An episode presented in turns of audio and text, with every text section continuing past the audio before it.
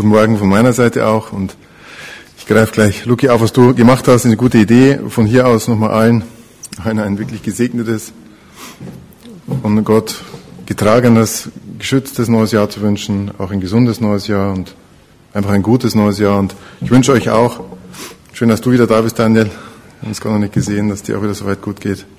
Auch dir ein unfallfreies, kniestabiles Jahr. Und ich wünsche euch auch, dass, äh, so was Luki sagte, dass wir von dem, von dem Text, den wir jetzt heute betrachten, was ins neue Jahr mitnehmen. Natürlich kann man sich nicht alles merken, aber so manche Dinge sind dabei, die, die wirklich wichtig sind und nicht nur für dieses Jahr, sondern auch fürs weitere Leben, glaube ich, von Bedeutung sein können. Wenn jetzt jemand erwartet, dass ich ähm, eine Stunde oder eine Dreiviertelstunde über die Jahreslosung predige, dann muss ich den enttäuschen. Das kann ich nicht. So lang über einen Vers zu predigen, bin ich ungeeignet. Deswegen haben wir uns im Vorfeld darauf verständigt, dass ich den Psalm 34 predigen darf. Wir streifen die Jahreslosung aber natürlich auch. Ähm, was ich aber nicht schaffe, ist, weil der, weil der Psalm so inhaltsreich und so wortgewaltig ist, da steckt in jedem Vers irgendeine ganz besondere Aussage, finde ich. Alle Verse durchzugehen, am Schluss fallen ein paar runter, aber lest ihn euch durch, diesen Psalm 34 zu Hause nochmal und was Luki schon sagt, ich glaube, Psalm 56 ne, ist der, der damit zusammenhängt. Die sind beide wunderschön und das könnt ihr euch auch so vielleicht fürs Jahr so vornehmen, diese Psalmen so vor Augen zu haben.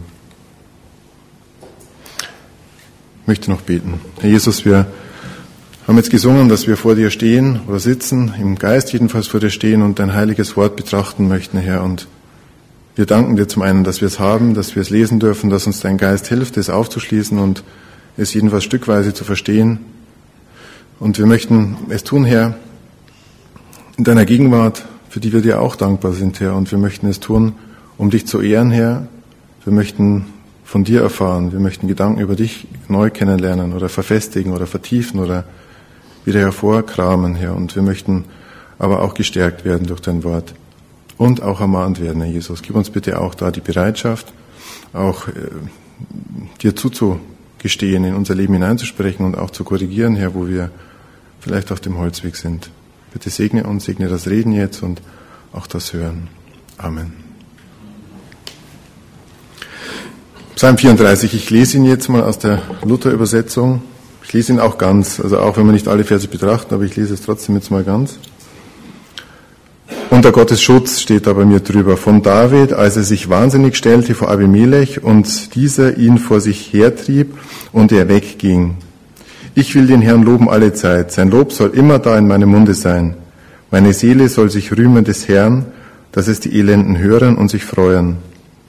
Preist mit mir den Herrn und lasst uns miteinander seinen Namen erhöhen. Als ich den Herrn suchte, antwortete er mir und er rettete mich aus all meiner Furcht. Die auf ihn sehen, werden strahlen vor Freude und ihr Angesicht soll nicht schamrot werden.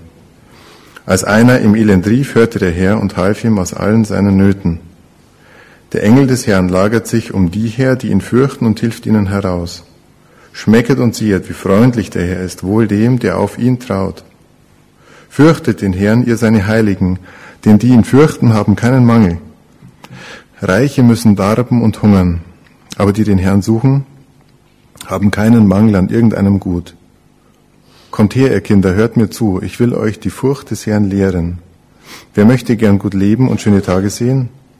Behüte deine Zunge vor Bösem und deine Lippen, dass sie nicht Trug reden. Lass ab vom Bösen und tu Gutes. Suche Frieden und jage ihm nach. Das ist die Jahreslosung übrigens. Suche Frieden und jage ihm nach. Die Augen des Herrn merken auf die Gerechten und seine Ohren auf ihr Schreien. Das Angesicht des Herrn steht wieder alle, die Böses tun, dass er ihren Namen ausrotte von der Erde. Wenn die Gerechten schreien, so hört der Herr und er rettet sie aus all ihrer Not. Der Herr ist nahe denen, die zerbrochenen Herzen sind und hilft denen, die ein zerschlagenes Gemüt haben. Der Gerechte muss wieder leiden, aber aus alledem hilft ihm der Herr. Er bewahrt ihm all seine Gebeine, dass nicht eines zerbrochen wird. Den Gottlosen wird das Unglück töten und die den Gerechten hassen, fallen in Schuld. Der Herr erlöst das Leben seiner Knechte und alle, die auf ihn trauen, werden frei von Schuld. Ich muss gestehen, ich habe ein bisschen gebraucht, bis ich Zugang zu dem Psalm gefunden habe, weil er eben so reichhaltig ist, aber geholfen hat mir auch, wie Lukas schon gesagt hat, ähm, die Zusammenhänge zu sehen, äh, in denen dieser Psalm geschrieben worden ist. Deswegen lese ich euch gleich dazu was. Ich will euch noch kurz, kurz sagen, wie ich es äh, gedenke aufzubauen. Ich sage euch jetzt im Rahmen der Einleitung was zu dem Zusammenhang, den Luke schon angesprochen hat, äh, in welcher Situation David den Psalm geschrieben hat. Dann will ich euch versuchen, zwei, zwei Bedeutungen oder zwei, zwei Aussagen des Psalmes ähm, zu vermitteln. Und dann werden wir immer Verse, von denen ich gedacht habe, dass sie logisch zusammenpassen, ähm, zusammenfügen und sie dann nochmal betrachten. Das ist einmal der Punkt Lob, Preis Gottes, die Verse 1 bis 4, also wo es um den Lob geht. Dann werden wir uns anschauen die Verse 5 bis 7 zusammen, wo es geht, den Herrn zu suchen, ihn anzuschauen und ihn anzurufen. Dann werden wir die Verse 8 bis 11 uns anschauen, Gottesfurcht und Vertrauen. Und dann werden wir uns eben noch im Zusammenhang mit der Jahreslosung die Verse 12 bis 15 anschauen, wo es geht, äh, Furcht des Herrn als Anleitung zu einem guten Leben und wo unter anderem eben dann die Jahreslosung auch mit drinsteckt, mit dem, dass wir Frieden suchen sollen. Einleitung. Also der Zusammenhang ist wichtig. Ähm, Luki hat schon gesagt, David flieht vor Saul und interessant ist, wohin er flieht, nämlich er flieht zu den Philistern, von denen wird er erstmal nicht gefangen genommen, dann schon, aber erstmal nicht, da geht er freiwillig hin. Und ich lese 1. Samuel 20, nee 21, 1. Samuel 21, die Verse 11 fortfolgende. Die sind, ihr müsst sie nicht unbedingt mitlesen jetzt, aber hört zu, ihr kennt die Geschichte wahrscheinlich auch, aber sie ist trotzdem von Bedeutung. Und David machte sich auf und floh an jenem Tag vor Saul und kam nach Achish, dem König von Gad. Also dort ist er hingeflohen freiwillig. Aber die Großen des Achish sprachen zu ihm, ist das nicht David, der König des Landes, von dem ähm, sie im Reigen sangen, Saul schlug tausend, David aber zehntausend? Also da haben sie ihn entdeckt dann und haben gemerkt, wer es eigentlich ist den sie da äh, in ihrem Land haben. Und David nahm sich die Worte zu Herzen und fürchtete sich sehr vor Achish, dem König von Gad. Das ist der Philisterkönig. Und er stellte sich wahnsinnig vor ihren Augen und tobte unter ihren Händen und rannte gegen die Pforte des Tores und ließ seinen Speichel in seinen Bart fließen. Da sprach Achish zu seinen Großen, ihr seht ja, dass der Mann wahnsinnig ist. Warum habt ihr ihn zu mir gebracht? Habe ich zu wenig Wahnsinnige, dass ihr diesen herbrachtet, äh, bei mir zu toben? Sollte ich, sollte der in mein Haus kommen? David ging von da weg und rettete sich in die Höhle Adulam. Als das seine Brüder hörten und das ganze Haus seines Vaters, kamen sie zu ihm dahin. Und es sammelten sich bei ihm allerlei Männer, die in Not und Schulden und verbitterten Herzens waren, und er wurde ihr Oberste. Und es waren bei ihm etwa 400 Mann. Also das ist die Situation, die dem Psalm vorausgeht. Das steht ja auch in dem ersten Vers schon, ähm, als er sich wahnsinnig stellte vor dem Philisterkönig und sich dann in die Höhle Adulam rettete. Bemerkenswert ist hier, dass der, der David ähm, sein Vertrauen anstatt auf Gott zu setzen, auf den Schutz der Feinde seines Feindes setzte. Also er flüchtete sich zu den Feinden seines Feindes. Ne? Er flüchtete vor Saul, zu den Feinden von Saul, nämlich zu den Philistern, die er, wie ihr euch erinnert, ähm, ähm so bemerkenswert im Zusammenhang mit dem, mit dem Goliath so erbittert bekämpft hatte. Ne? Als die Philister auf der einen Seite stehen, der David auf der anderen und der Goliath kommt und sagt, ich kämpfe nicht mit, mit Schwert und so weiter, sondern im Namen des Herrn mit dir. Zu denen flieht er jetzt. Und wir sehen dann im Weiteren, dass Gott dieses Vertrauen, das natürlich völlig falsch war, dass Gott es auch in seiner Gnade ähm, zu Schanden werden lässt, was David dann auch merkt. Also David ist Insofern in, in einer zweifach äh, schwierigen Situation, als er den Psalm schreibt. Zum einen natürlich als der auserwählte König sitzt er in einer Höhle rum, in einer dunklen Höhle, die sicher unwirtlich ist, nicht in einem Palast. Ähm, er sitzt auch nicht mit, mit, mit äh, vielen angenehmen, schönen Leuten zusammen, sondern mit 400 Leuten, die, die ausgestoßen, die hoffnungslos sind. Und er wird ihr Anführer. Und was noch von Bedeutung ist, finde ich, um das alles zu verstehen, es ist nicht nur eine Situation, die unangenehm ist für ihn, sondern es ist auch eine letztlich selbstverschuldete Situation. Nämlich, er hat Schuld auf sich geladen, weil er nämlich sein Vertrauen in der Situation bei der Flucht vor Saul nicht auf Gott gesetzt hat, sondern eigentlich was, was Irriges gemacht hat, ähm, sich zu den Feinden des Feindes zu fliehen, die er vorher bekämpft hat. Und dann hat er auch noch diesen, diesen König da für dumm verkauft, indem er ihn angelogen hat und sich wahnsinnig gestellt hat. Also er ist beladen in vielerlei Hinsicht. Und vor dem Hintergrund muss man den Psalm sehen. Da wird er umso bemerkenswerter, ganz viele Aussagen umso bemerkenswerter. Und das Zweite, was ich euch noch sagen wollte, ist, habe ich auch nicht gewusst und hätte ich wahrscheinlich aus dem Psalm nicht rausgelesen, aber der Kommentar schreibt es, der, hat, der Psalm hat eine zweifache Bedeutung. Zum einen natürlich die Aussage des David über sich und sein Leben und sein Herz. Wie geht's ihm? Wie fühlt er sich? Wie, wie ist ihm zumute? Die Flucht aus dieser Todesgefahr, diese Rettung zunächst in der Höhle und dann das Beladensein mit der dadurch bedingten Schuld. Und dann zum Zweiten aber spricht David auch ähm, aus dem Herzen aller Gläubigen, aller Erretteten. Der Psalm wird auch genannt als Psalm der neuen Geburt. Und er soll durch das, was David sagt, auch ausdrücken das Zeugnis aller Erretteten oder vielmehr der Gläubigen, die aus Gnade durch den Glauben an den Herrn errettet sind. Das kommt am, am Ende des Psalms vor allem ein bisschen zum Ausdruck, wo es um, um das Befreien von Schuld geht und wo es um den Gerechten geht und auch um das Verderben des Nichtgerechten. Also sehen wir auch, wenn wir die, Psalme, die, die Verse betrachten, ich, ich gehe dann auch darauf ein, auch diesen Aspekt, nicht nur David und sein Leben und seine Situation, sondern auch David spricht aus unser aller Mund, aus dem Mund der Erlösten.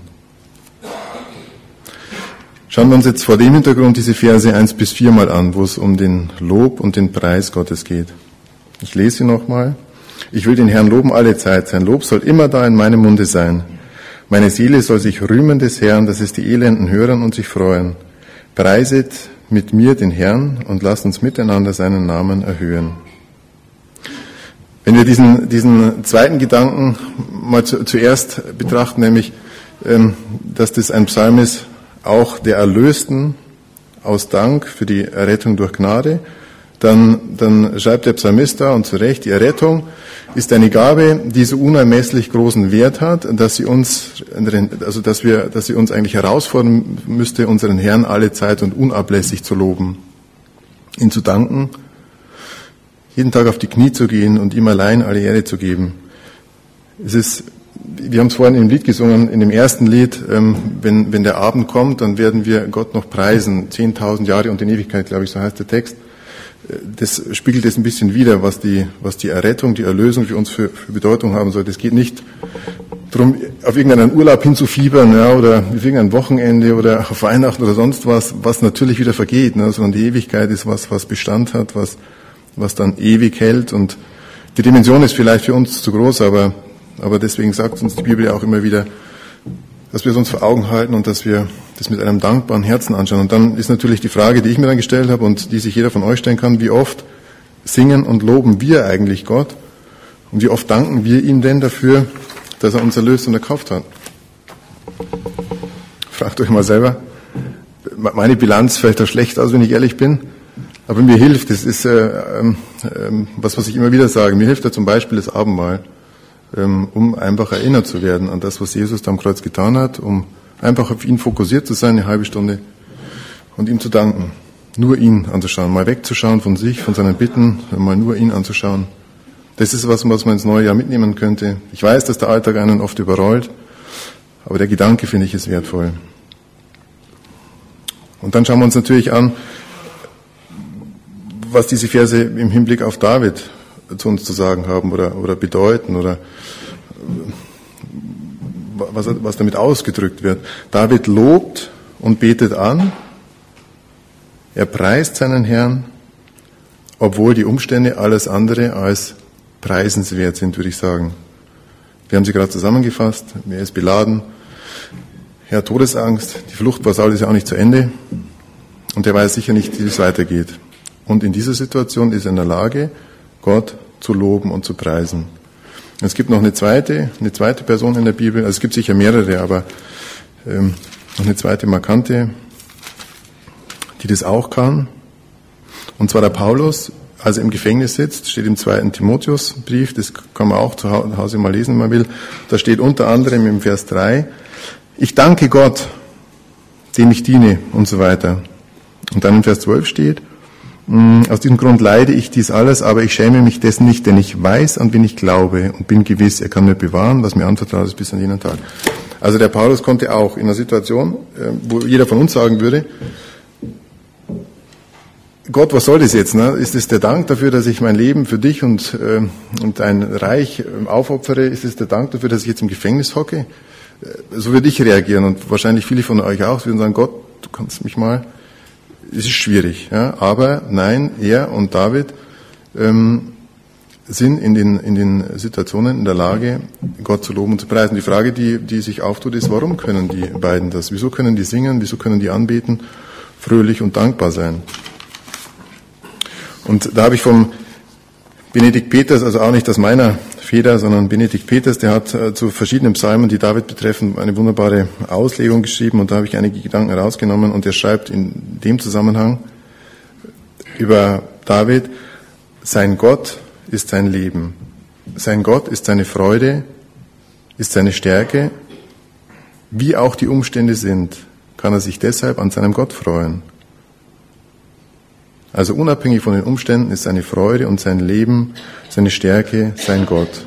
Und das macht es logisch und schlüsselt es auch auf. Ja? Wenn ich unabhängig von den Umständen bin bei Gott, dann kann ich auch unabhängig von den Umständen Gott loben. Weil Gott ist immer da.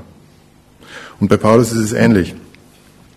Wenn man den zweiten Timotheusbrief liest, und es ist wirklich so, wenn er den mal vor dem Hintergrund liest, dass er am Anfang dankt, äh, aber man weiß, er sitzt im Gefängnis, dann äh, erstaunt es zu sehen, einen Mann, der einen Brief schreibt, in dem er nur von Christus redet und seiner Sache erfüllt ist und nicht von sich. Ja, wenn wir im Gefängnis sitzen würden, ich kriege manche Briefe von Leuten, die im Gefängnis sitzen, äh, äh, mit und da geht es natürlich in erster Linie mal um sich selbst ja, und um das Unrecht, das einem getan worden ist. Aber hier keine Spur. Ja, der Paulus schreibt nicht über sich und bemitleidet sich nicht, sondern schreibt über das Werk des Herrn. Er dankt Gott. Ich weiß, wem ich vertraut habe. Seine Dankbarkeit ist in Gott begründet und nicht nach seinem Ergehen. Also er ist Gott dankbar, weil er weiß, Gott ist da und weil er auch weiß, dass dieses Reich und die Arbeit ewig ist und er schaut weg von seinem Ergehen. David schreibt auch noch in einem der anderen Verse von Güte, von Güte und Gut in seiner Situation. Ja, da ist eigentlich nichts Gut und nichts Güte. Äußerlich fehlt es ihm an allem. Doch er sagt, keinen Mangel haben. Hm. Denn die ihn fürchten, haben keinen Mangel. Also keinen Mangel haben, die ihn fürchten. Es sagt in einer Situation, wo ihm letztlich alles fehlt. Warum? Weil er reich ist nicht in seinen Umständen und in seinem Palast, sondern weil er reich ist in seinem Gott. Und Paulus sagt, als er ebenfalls äußerliche Mängel leidet, dass er gelernt hat, sich in allem zu begnügen. Also wenn er Mangel hat und wenn er viel hat, er begnügt sich mit allem. Warum? Weil er sich in seinem Herrn freut. Völlig unabhängig von den äußeren Umständen. Und das ist auch was, was wir lernen können, was, was wahnsinnig schwer ist. Ne? Das kann menschlich keiner von uns. Aber es bedarf vielleicht auch der Übung und ähm, des Vorbildes in der Bibel und der Hingabe Gottes. Und wir kommen dann auch später noch in einem, in einem, in einem weiteren Gedanken dazu, was einem da helfen kann. Und bemerkenswert ist, das äh, schreiben die Kommentatoren auch, und es ist wohl auch richtig, warum musste der David das alles durchleiden? Weil er vorbereitet, er war ja der auserwählte König, er war zu dem Zeitpunkt, ich glaube, schon gesalbt, ja, ähm, ähm, er sollte vorbereitet werden auf seinen Dienst als König, um nämlich zu herrschen, nicht als ein Mensch zu seiner Ehre, sondern zu herrschen als der, als der Stellvertreter Gottes. Er sollte Gott in seiner in seiner Position als König groß machen und deswegen musste er durch diese Schule gehen und wie wir dann später sehen, hat es ja auch, auch seinen Sinn und Zweck gehabt, letztlich auch in diesen Psalmen, die wir jetzt lesen und von denen wir profitieren. Die, der zweite Punkt, die Verse 5 bis 7, da geht es darum, den Herrn zu suchen, ihn anzusehen, ihn anzurufen.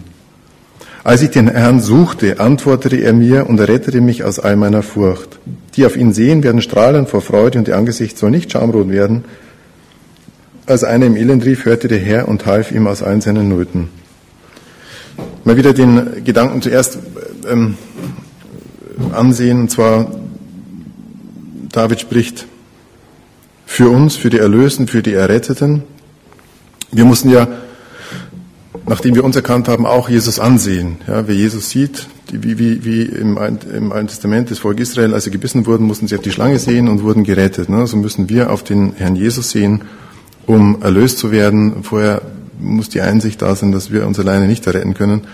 Und da kann man, wenn man will, es ist vielleicht jetzt nicht so von großer Bedeutung für die Erlösten, ja, aber ähm, unter dem Gesichtspunkt Gott alle Ehre kann man sich schon die Frage stellen, was, was haben denn wir an Verdienst an unserer Erlösung? Also wie viel Zutun haben wir an unserer Errettung, wenn da steht, ähm, die auf ihn sehen, werden strahlen. Als ich den Herrn suchte, haben wir den Herrn gesucht? Ist es unser Verdienst, ihn gesucht zu haben? Ist es unser Verdienst, auf ihn gesehen zu haben? Vielleicht, wie gesagt, theoretisch, wenn, wenn wir Erlöste sind, aber zwei Gedanken, die, oder ein Gedanke, der, der mich ein bisschen angesprochen hat und den fand ich interessant. Nein, unser Verdienst ist nicht, wenn der Geist Gottes an der Seele eines Menschen zu wirken beginnt, pflanzt er den göttlichen Instinkt hinein, den Herrn zu suchen. Das fand ich so interessant. Wir, wir können beten, dass Gott Menschen, ungläubige Menschen zu sich zieht und da wird die Ansicht vertreten und die finde ich plausibel, dass dann, wenn der Geist Gottes wirkt, er diesen Willen in den Menschen hineinpflanzt, Gott zu suchen und vielleicht auch sich zu erkennen. Und da gibt es einen Liedvers, der von einem Unbekannten geschrieben ist, der drückt es aus, ich suchte den Herrn und erst später erkannte ich, dass er meine Seele bewegte, ihn zu suchen, weil er mich suchte. Du, mein teurer Retter, nicht ich habe dich gefunden, und nein, ich werde gefunden von dir das drückt so, so, so eine wohltuende Demut irgendwie aus, der sagt, ich habe dich gesucht, aber habe dann festgestellt, dass ich dich ja nur gesucht habe, weil du mich gesucht hast, weil du mich zuerst gesucht hast. Und das ist, glaube ich, eine schöne Haltung, einfach Gott alle Ehre zu geben, auch im Hinblick auf unsere Errettung. Wir schauen aber trotzdem noch natürlich den David an, der sagte auch, als ich den Herrn suchte, als ich auf ihn sah, als ich zu ihm rief, in seinem Elend. Und ich möchte da noch eine zweite Stelle, die auch wieder mit dem Psalm 56 zu tun hat und mit der, mit der Gesamtsituation, in der David sich da befand, ähm, vor Augen halten, um es ein bisschen mehr zu verstehen. 1. Samuel 30, Vers 6b steht, den kennen, kennen auch die meisten, glaube ich, den Vers, da steht David aber stärkte sich in dem Herrn, seinem Gott. David aber stärkte sich in dem Herrn, seinen Gott. Also hier heißt es, er sieht auf ihn, er ruft ihn an und in der 1. Samuel 30 Stelle 6b heißt, David aber stärkte sich in seinem Herrn, seinem Gott dem voranging, diese erste Samuel 30 Stelle. Der zweite, der, den zweiten Fehler, den David gemacht hat. Also wir sehen sogar die Glaubenshelden, die machen denselben Fehler zweimal, deswegen muss sich keiner von uns ähm, irgendwie schämen, wenn er denselben Fehler öfter macht. Der ist nicht nur ähm, einmal zu den Philistern geflohen, sondern nochmal. Also obwohl er in dieser Hülle Adulam war und gewusst hat, was das alles bedeutet hatte und dass er den Tod nur knapp entronnen ist, ist er später noch ein zweites Mal zu den Philistern geflohen und hätte dann um ein Haar mit den Philistern gegen sein eigenes Volk kämpfen müssen. Da hat Gott wieder eingegriffen und hat ihn ähm, entkommen lassen. Nur an der Stelle war es dann nicht so, dass er in der Höhle sich wiedergefunden hat, sondern dass er sich ähm, mitsamt seiner, seiner, seiner Kriegsschar ähm, in der Stadt wiedergefunden hat, wo seine Familien waren und die war völlig zerstört. Da war die ganze Stadt zerstört, da waren alle Kinder weg, da waren alle Frauen weg, da waren alle Tiere weg, da war niemand mehr da. Und dann wollten die, die bei ihm waren, ihn steinigen, weil sie gesagt haben, du bist der Schuld an dem allen. Und in der Situation sagt der David, oder steht da, David aber stärkte sich in dem Herrn. Und jetzt die Frage, die, die, die wir uns stellen können, die, die, die von Bedeutung ist, wie konnte er rufen, so dass Gott ihn hörte, und wie konnte er gestärkt werden? Oder andersrum, wie müssen wir zu Gott rufen, so dass er uns hört? Oder in welcher Haltung müssen wir rufen, dass er uns hört und dass wir dann durch dieses Rufen auch gestärkt werden können? Mit, mit Hochmut, Stolz, Uneinsicht, mit dem, mit dem Reflex, die Schuld bei anderen zu suchen, werden wir da wahrscheinlich nicht weiterkommen. Glaube ich, da sind wir uns einig. Und der Kommentar schreibt, oder vielmehr der Benedikt Peters, und das fand ich so bezeichnend, muss ich nur die Stelle finden.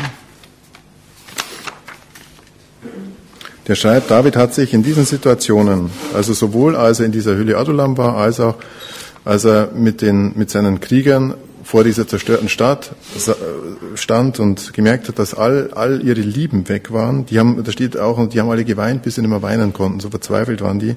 Und dann wollten sie auf den David losgehen. Und dann stärkte er sich und der Benedikt Peter schreibt da, David hat sich in diesen Situationen vor Gott niedergeworfen. Seine Sünde, seine Torheit, seinen Unglauben, seine Schuld hat er bekannt und auch erkannt, wie dumm es war, sich nicht auf Gott zu verlassen, sondern Schutz bei den Feinden seines Volkes zu suchen. Und mit dieser Haltung war er in der Lage, sich bei Gott zu stärken. Bei Hiob war es ähnlich. Der hat auch nicht gewusst, was er tun soll. Der war auch in so einer ausweglosen Situation und hat sich dann einfach vor Gott niedergeworfen. Und äh, der Kommentar schreibt, oder Benedikt Peters, der Weg nach oben, der führt zunächst abwärts. Also abwärts ist aufwärts. Sich niederwerfen, sich demütigen vor seinem Gott und dann das Reden Gottes zu hören. Und auch für uns ist das von Bedeutung, glaube ich. Selbst wenn es menschlich, wenn wir menschlich in ausweglosen Situationen sind, dürfen wir immer noch wissen, dass wir uns vor Gott niederwerfen können und dass wir dann auf sein Reden hören dürfen. Und diese Stelle, die verdeutlicht es ein bisschen, der hat Schuld auf sich geladen, der David, ähm, vor Gott und auch vor seinen Mitstreitern, äh, weil er sich eben zu den Falschen geflüchtet hat. Er hat aber das bekannt und hat dann dieses Ephod des, ähm, des Priesters genommen und hat dann Gott befragt. Er hat sich nicht mit Fleisch und Blut beraten, sondern er hat dann in der Situation Gott gefragt, was er tun soll, ob er den, ich glaube, Edomiter waren es, ähm, ob er denen nachjagen sollte oder nicht. Und Gott hat ihm dann gesagt, dass er nachjagen soll und dass er sie auch schlagen wird. Und so war es dann auch. Also das ist so eine, auch ein weiterer Aspekt für mich, für mich persönlich, hoffe für euch auch, dass wir, wenn wir von Gott was erwarten, dass wir dann mit einer demütigen Haltung kommen müssen und durchaus fragen dürfen, wo, wo haben wir Hindernisse in unserem Leben, die dazu führen, dass Gott eben nicht so klar zu uns sprechen will oder kann. Die nächsten Verse 8 bis 11, da geht es um Gottesfurcht und um Vertrauen. Auch so inhaltsstarke Verse, wunderbare Verse, wie ich finde. Der Engel des Herrn lagert sich um die her, die ihn fürchten und hilft ihnen heraus. Schmecket und sehet, wie freundlich der Herr ist wohl dem, der auf ihn traut. Fürchtet den Herrn, ihr seine Heiligen, denn die ihn fürchten, haben keinen Mangel. Reiche müssen darben und hungern, aber die den Herrn suchen, haben keinen Mangel an irgendeinem Gut, sagt der David in der Höhle Adulam. Weil er nicht von den Umständen abhängig ist, sondern eben von seinem Herrn. Wieder. Ne, der hat den Fehler vorher auch gemacht. Da war er dann, hat er sich wahnsinnig gestellt, hat alle für dumm verkauft, aber hier findet er wieder zurück zu seinem Gott. Gottesfurcht und Vertrauen führen also in unserem Leben oder auf unserem Lebensweg zur Gegenwart des Engels Herrn, nämlich zu der Gegenwart Jesu selbst, führen zu Gottes Hilfe, führen zu Gottes Freundlichkeit und zu Gottes Wohltat und führen auch dazu, dass wir keinen Mangel an irgendeinem Gut haben.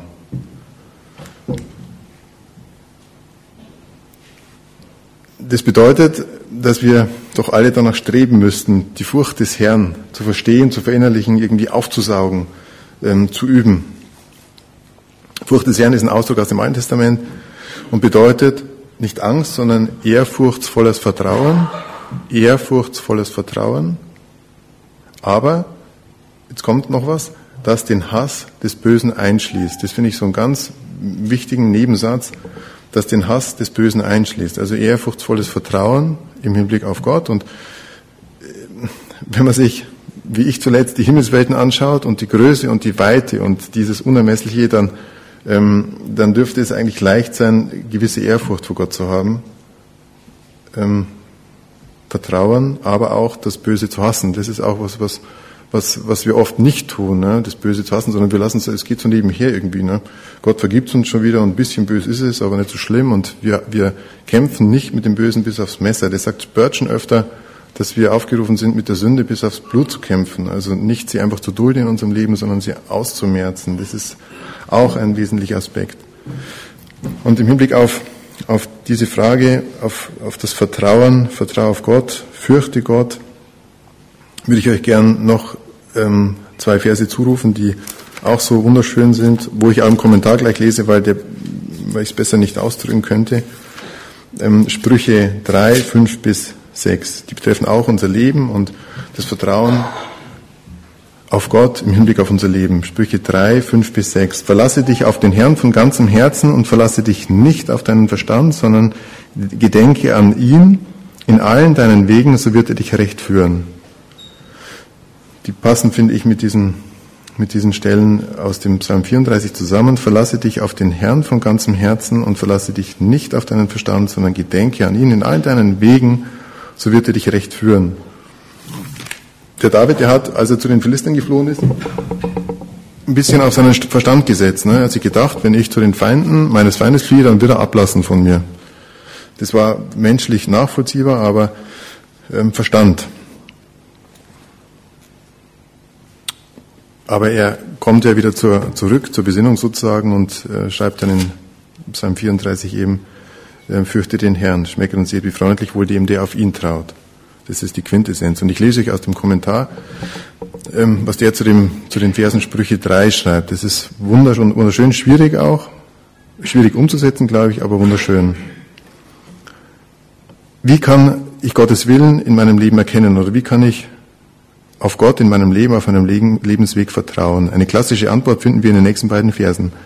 Die, also Vers 5, die erste Voraussetzung ist die völlige Hingabe unserer selbst, Geist, Leib und Seele an den Herrn. Wir müssen ihn nicht nur bezüglich der Errettung unserer Seele, sondern auch bezüglich der Führung in unserem Leben vertrauen. Und diese Hingabe muss völlig rückhaltlos sein. Das ist für uns das Schwierigste, glaube ich, rückhaltlose Hingabe. Zum Zweiten ist ein gesundes Misstrauen uns selbst gegenüber nötig, die Anerkennung der Tatsache, dass wir nicht wissen, was am besten für uns ist, dass wir nicht in der Lage sind, selbst den rechten Weg zu finden. Jeremia drückt es treffend aus, ich habe erkannt, Herr, dass die Wege des Menschen nicht in seiner Macht stehen und dass keinem, der geht, gegeben ist, einen Schritt zu lenken. Das ist auch, auch ähm, wieder unsere Natur. Wir haben gerne alles in der Hand und wissen oft alles selber besser und denken, dass die Wege, die wir uns ersinnen, die besten für uns sind. Aber so ist es nicht. Vers 6. Und schließlich müssen wir die Herrschaft Christi anerkennen. Auf all deinen Wegen erkenne nur ihn. Oder erkenne ihn an. Jeder einzelne unserer Lebensbereiche, jeder einzelne unserer Lebensbereiche muss seiner Herrschaft unterstellt werden. Wir dürfen keinen eigenen Willen haben, einzig nur das lautere Verlangen, seinen Willen zu erkennen und zu tun. Wenn wir diese Bedingung erfüllen, gilt die Verheißung, dass uns Gott unsere Wege lenken wird. Vielleicht tut er das durch die Bibel oder durch den Rat gottesfürchtiger Christen, vielleicht durch ein wunderbares Zusammentreffen von Umständen, durch den inneren Frieden des Heiligen Geistes oder durch eine Kombination dieser Mittel. Wenn wir warten, wird er die Führung so deutlich machen, dass eine Weigerung dann direkter Ungehorsam wäre. Dann erkennen wir, dass die Verheißung, unsere Wege zu lenken, wörtlich bedeutet, unsere Wege zu ebnen oder gerade zu machen, wobei die Führung gewiss in dieser Verheißung eingeschlossen ist. Selbstgefälligkeit blockiert uns für die Führung Gottes. Wenn wir aber den Herrn fürchten und von dem Bösen weichen, da kommt wieder die Kombination vertrauensvolle Furcht vor dem Herrn, Ehrfurcht und von dem Bösen weichen, dann bedeutet das grünes Licht auf ganzer Linie. Es bringt Heilung für den Leib und Erquickung für unsere Gebeine. Hier begegnen wiederum, hier begegnen wir wiederum der engen Beziehung zwischen dem moralischen und geistlichen Zustand eines Menschen und seiner körperlichen Gesundheit. Hohe Anforderungen, finde ich, ja. Selbst keinen Willen mehr zu entwickeln, sondern nur noch nach dem Willen des Herrn zu suchen. Alle Lebensbereiche seiner Führung zu unterstellen, widerstrebt uns, aber das ist die die dringende Bitte Gottes an uns, weil es uns einfach gut tut, weil es uns wohltun würde, weil er besser weiß, was für uns gut ist und weil er uns, das hat der Luki vorhin auch gesagt, weil er nicht nur irgendein Dirigent da im Himmel ist, ein König, ein Herrscher, sondern jemand, der uns liebt. Also der so viel geschaffen hat, aber der auch noch den kleinen Andreas Angerer in all seiner Unvollkommenheit kennt und liebt. Das müssen wir uns immer wieder auch vor Augen halten, wenn Gott uns so Empfehlungen gibt, so wie Eltern auch das für die Kinder am besten möchten, wenn sie ihnen Ratschläge erteilen und sie es manchmal schwer annehmen wollen und können.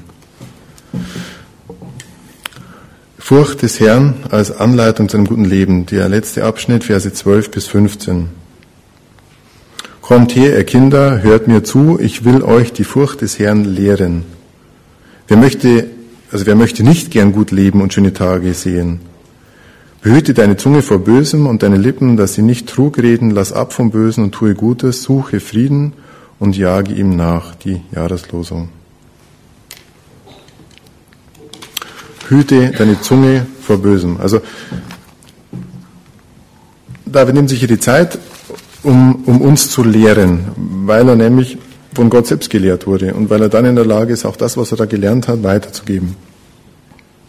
Und er sagt, die Furcht des Herrn bringt dir ein gutes Leben und sie fordert von dir, eben nicht Böses zu tun, die Zunge vor Bösem zu hüten, keinen Trug zu reden, sondern vielmehr dem Frieden nachzujagen, Frieden zu üben, Frieden zu suchen. Hüte deine Zunge vor Bösem.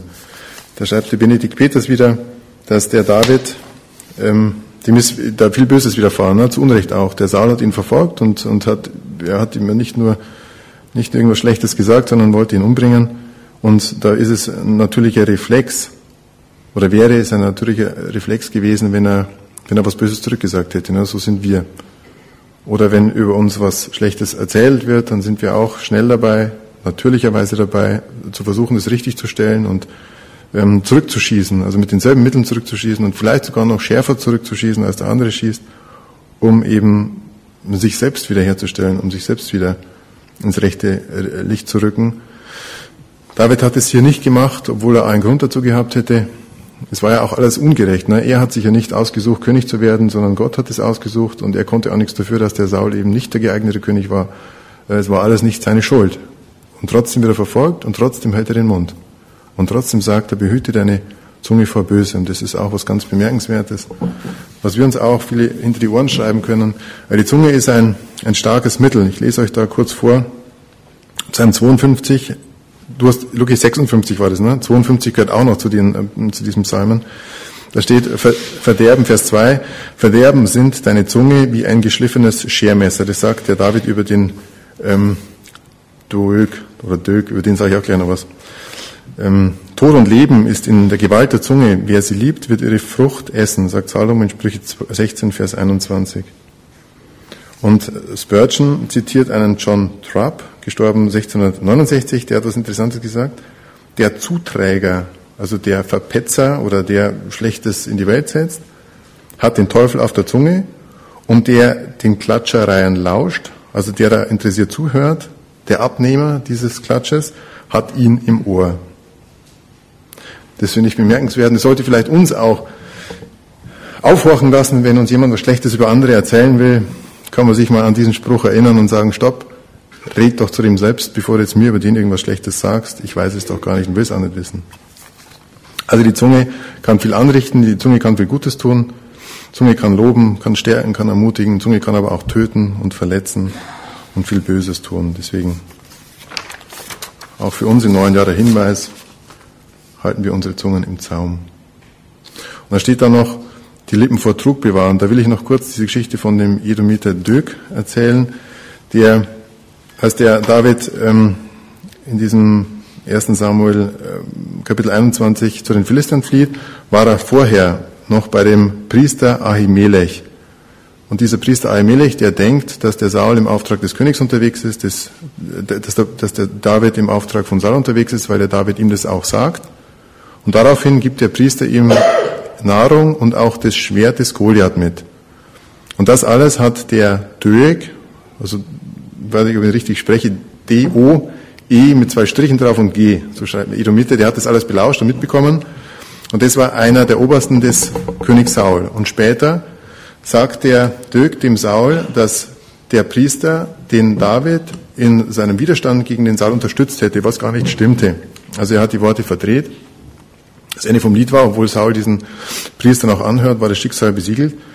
Das Ende vom Lied war, dass dieser Dög dann oder Saul befohlen hat, dass der Dög diese ganzen Priester, 85 Priester, töten sollte und getötet hat, mitsamt Kindern und Frauen. Also weil dieser Dög Böses ersonnen hat und Falsches geredet hat, Trug in den Lippen geredet hat, ähm, haben ganz viele Menschen da ihr Leben verloren. Auch da müssen wir aufpassen, dass wir, dass wir einfach bei der Wahrheit bleiben und eben auch Frieden suchen, wie es wie es ähm, dann im Weiteren noch, noch kommt. Natürlich gibt es auch, auch Beispiele, dass wir Böses reden. Ne? Ich habe vorhin gesagt, über den, über den David ist Böses gesagt worden. Er hat nicht erwidert, er hat nicht mit, mit Gleichem vergolten. Hm, wir sind auch schnell dabei, Böses zu sagen. Also zum Beispiel, ich habe mir so mal geschrieben, wenn, wenn, wenn äh, Eltern schlecht über die Lehrer der Kinder reden, ne? Oder über Vorgesetzte schimpfen oder über Nachbarn blöd reden, dann ist es meistens nichts Gutes. Oder, oder auch über die Gemeinde, das passiert auch. Also das habe ich auch schon erlebt. Ne? Wenn man, man fährt vom Gottesdienst heim und dann ähm, äh, hat man nichts Besseres zu tun, als über den oder den zu reden. Meist über den Prediger, das könnte er heute gern tun. ähm, oder über die Gemeinde an sich. Ja? Und dann ist die Frage, was sät man da? Was sät man in die Herzen? In die Kinder, meistens ist ja die Kinder, die es dann abkriegen. Was sät man in die Kinderherzen rein? Sicher nichts Gutes. Natürlich ist es erlaubt, sachlich über bestimmte Missstände zu reden und auch über andere Meinungen zu diskutieren, aber es ist ein Unterschied, böse zu reden und sachlich zu reden. Auch das sollten wir uns vor Augen führen. Was richten wir an mit unserer Zunge, wenn wir so es den Kindern oder jungen Leuten vormachen? Und jetzt noch zu der Jahreslosung, sucht Frieden, sucht Frieden oder suche Frieden und jage ihm nach. Frieden, Frieden gibt es im Kleinen oder auch nicht. Ne? Also Frieden mit sich selber, das ist die, das Ängste wahrscheinlich. Frieden mit Gott, Frieden in der Ehe, Frieden in der Familie, Frieden in der Umgebung, Frieden in der Gemeinde, Frieden im Land, den haben wir, ähm, Frieden auf der Welt, für den viele beten. Frieden ist wichtig. Ich, als ich letztes Mal hier stand, da hatten wir zu Hause keinen richtigen Frieden, bevor wir herfuhren. Es war unangenehm. Also Frieden ist wirklich von Bedeutung, auch, auch gerade bei der Reich Gottes Arbeit. Wenn wir über den Frieden nachdenken dann, und den Psalm 34 vor Augen haben, dann muss man in meiner Bibel nur nach links schauen, nämlich in das Kapitel 32. Psalm 32, da steht was drin über den Frieden mit Gott. Es ist für mich von Bedeutung. Es ist, das, das ist der wichtigste Friede wohl, den man überhaupt, ähm, den man überhaupt anstreben kann. Wohl dem, dem die Übertretungen vergeben sind, dem die Sünde bedeckt ist. Wohl dem Menschen, dem der Herr die Schuld nicht zurechnet, in dessen Geist kein Trug ist. Denn als ich es wollte verschweigen, verschmachteten meine Gebeine durch mein tägliches Klagen. Also, äh, was ich damit sagen will, wer jetzt hier sitzt und noch keinen Frieden mit Gott hat, also nicht sicher weiß, dass er mit Gott versöhnt ist, der sollte den Tag nicht vorbeigehen lassen, um diesen Aspekt zu klären. Und da, können, da, kann, da kann gern ich helfen, da kann der Alfred Zang helfen, da kann auch der Luki helfen oder einfach jemand, dem ihr vertraut, von dem ihr glaubt, dass er den Frieden selber hat, fragt ihn und bittet einfach, dass er mit euch betet, um diesen Frieden zu bekommen mit Gott, nämlich die Schuld zu bedecken, die Sünde zu vergeben. Also dieses Suchen. Der Geist Gottes bewirkt dann in euch, dass ihr Gott sucht und euch ihm naht und ihn um Vergebung bittet. Frieden mit Gott, Psalm 32.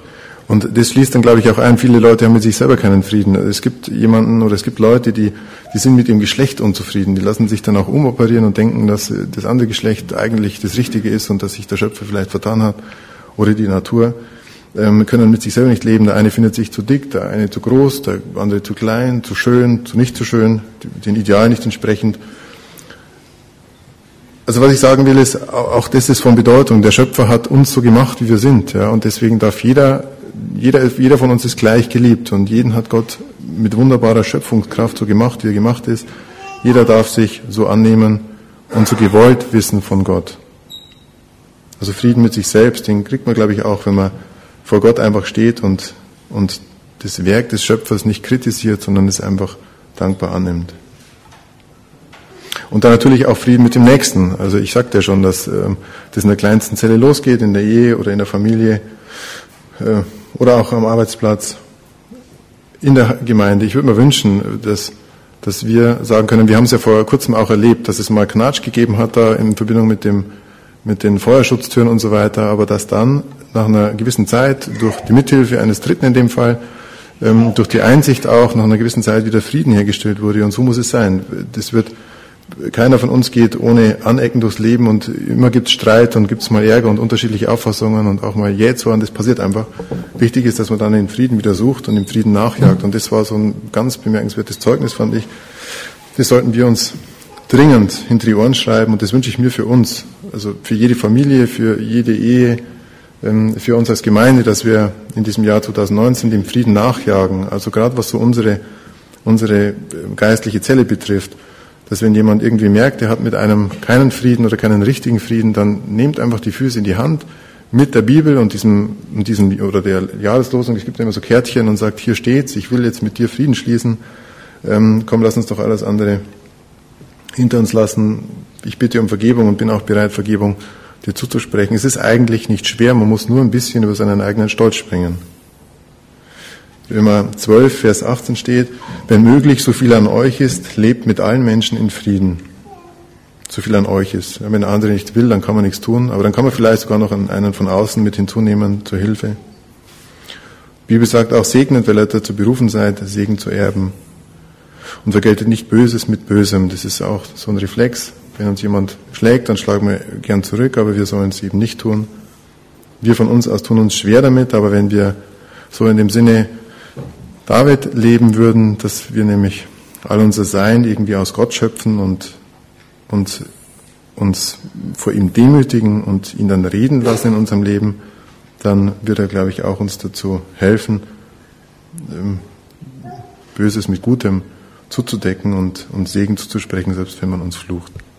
Und wie gesagt, nochmal der Aufruf, wenn jemand den Frieden mit Gott nicht hat und wenn jemand nicht diese, diesen Lob ähm, singen könnte in diesen ersten Versen eins bis vier oder, oder zwei bis vier, weil er, weil er nicht sicher weiß, dass er ein Erlöster des Herrn ist, aus Gnaden erlöst, dann sollte er sich irgendjemandem dann schnappen. Es gibt ja auch noch gemeinsames Mittagessen heute, also es gibt noch mehr Kaffee trinken und Mittagessen auch, noch mehr Zeit äh, zu sprechen und diesen ganz wichtigen Aspekt im Leben zu klären. Das wünsche ich uns allen. Jesus, ich danke dir, dass du, dass du diesen David gemacht hast und ich, ich freue mich so sehr, diesen Menschen in deinem Himmelreich ihn zu treffen, zu sehen, wie der ist oder wie er war, wie er wirklich war, wie er ausgesehen hat, welche Stimme er hat. Und ich danke dir, Herr, dass du ihn in seiner, mit seiner ganzen Fehlerhaftigkeit uns vorstellst, Herr. Und dass wir deswegen auch Mut schöpfen dürfen, wenn, wenn wir versagen, dass wir nicht verworfen werden, sondern dass wir dann ebenso wie der David einfach zu dir kommen können und wieder aufgerichtet werden und dass wir auch annehmen dürfen, dass du uns erziehen musst, Herr. Ich danke dir einfach für diesen Psalm, für diesen, für diese Verse und danke dir auch, Herr, dass wir dir ehrfurchtsvoll vertrauen dürfen. Ehrfurchtsvoll, weil du der Allmächtige bist, Herr. Alles weißt und alles sieht, siehst und alles gemacht hast und weil du uns liebst, Herr. Deswegen helfe uns, dir einfach in allen Dingen zu vertrauen, Herr, und helfe uns bitte auch, das Böse zu hassen und zu bekämpfen und dir Ehre zu machen, Jesus, und dann einfach durch dich und deine Gegenwart das Leben zu genießen. Lass uns bitte auch Segen sein für alle Menschen, die dich nicht kennen. Gib uns da auch die Mut, Herr, und die Gelegenheit, dich zu bezeugen und und dazu beizutragen, Herr, dass dein Geist an den Seelen anderer wirkt, dass sie dich suchen, anfangen dich zu suchen. Amen.